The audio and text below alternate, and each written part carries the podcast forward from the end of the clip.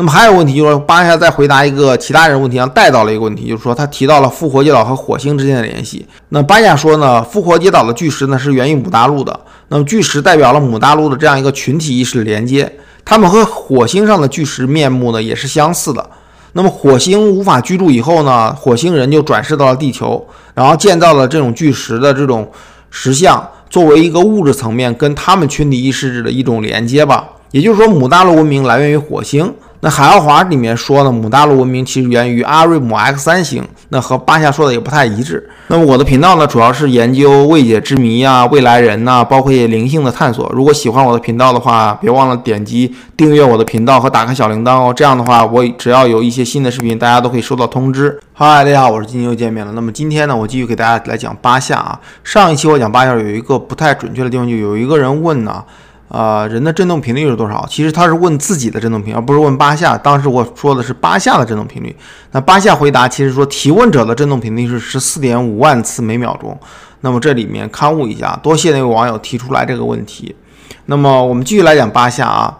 那有人问呢，鬼压床是什么？巴夏回答，那鬼压床其实是外星人接触的一种状态。那么因为你到了另外一个维度，而这个维度呢无法聚焦到你的肉体上，所以呢你感觉无法动弹。呃，而另外一个维度时候呢，你需要学会如何能够操纵自己的肉体，所以的话呢，你觉得好像动弹不了这种情况。还有一种情况，就外星人跟你接触之后呢，是想冻住你，然后把你带到另外一个时空，这样比较安全一点。就是如果不冻住你的话呢，你突然转移到另外一个时空的话呢？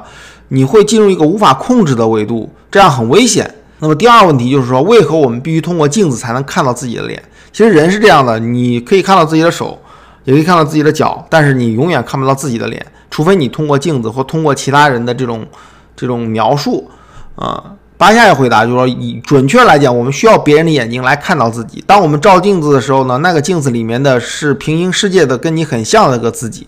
那么通过光的信息来到你的实像，也就是说镜子里面的你呢，其实是一个真实存在的灵体。那么你是可以跟它进行沟通的。所以就是说，我们老人们经常讲嘛，家中不能随便放镜子嘛，因为因为镜子那里面那个自己呢，其实是灵界真实存在的，所以呢不能随便乱放，尤其是不能放在比如说床头啊，或者是说你经常呃会感觉到一些异样的这种位置吧。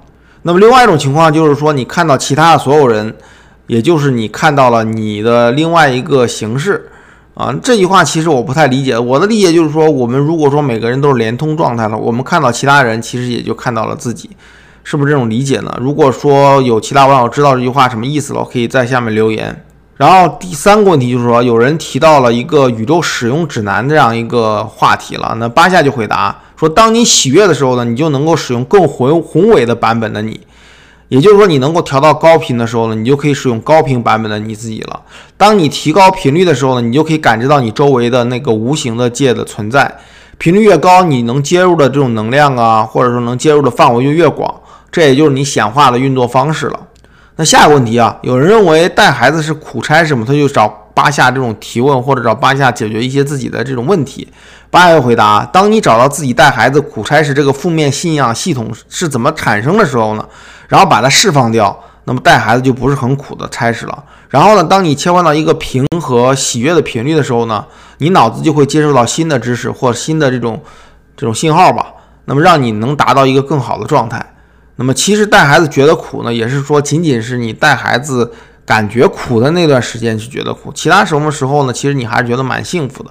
这个巴夏提到了关于阿卡西记录，巴夏讲啊，简单来讲呢，当你达到一个频率的时候，你可以获取到阿卡西记录。换个角度来讲呢，当你的振动频率达到此时此地，或者是彼时彼地的那个时候呢，你就自然知道那个时候的所有状态。所以就是说，呃，按照我对巴夏的回答的理解，就是我们在任何一个时空的所有的状态，其实都是有频率的。我们只要切换到那个频率的那个当下，就可以感知到当时的信息了。那还有人问呢，就是说我们可以像超人一样飞吗？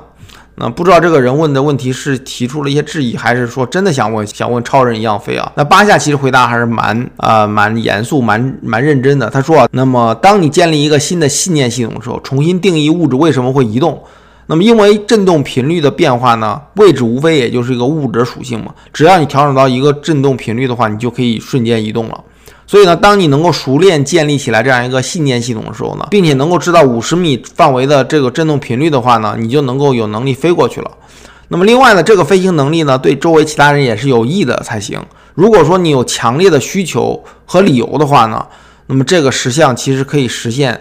但如果说你仅是好奇的状态的话，其实你就没办法去飞了。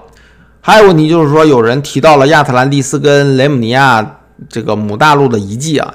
那巴亚回答呢？亚特兰蒂斯的遗迹呢，其实是在巴哈马群岛了。那雷姆尼亚姆大陆的遗迹呢，其实是现在在夏威夷和复活节岛这样一个范围之内。那还有人问问题啊，就是拿破仑在金字塔里面通灵的这样一个事情啊。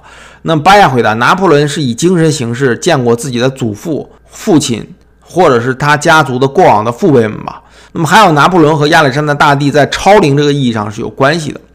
嗯，那么有人在一个问答上问这个巴夏的年龄，或者说问爱沙沙尼人的这种寿命，巴夏回答他当时的年龄是一百八十七岁。那么当时他回答问题是二零一五年嘛，那么换算到二零二零年的时候呢，应该是现在目前一百九十二岁了。